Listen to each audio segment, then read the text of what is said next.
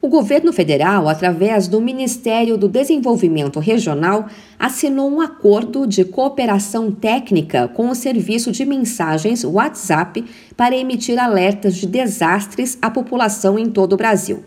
Esse acordo dá continuidade ao desenvolvimento do projeto, que deve estar disponível para o público em até 60 dias.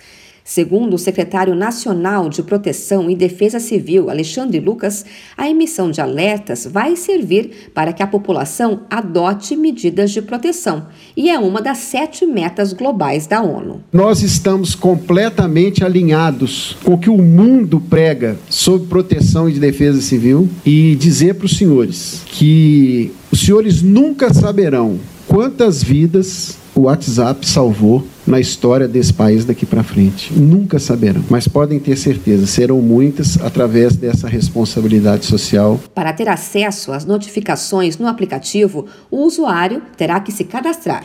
O número para fazer esse cadastro ainda vai ser disponibilizado pelo governo.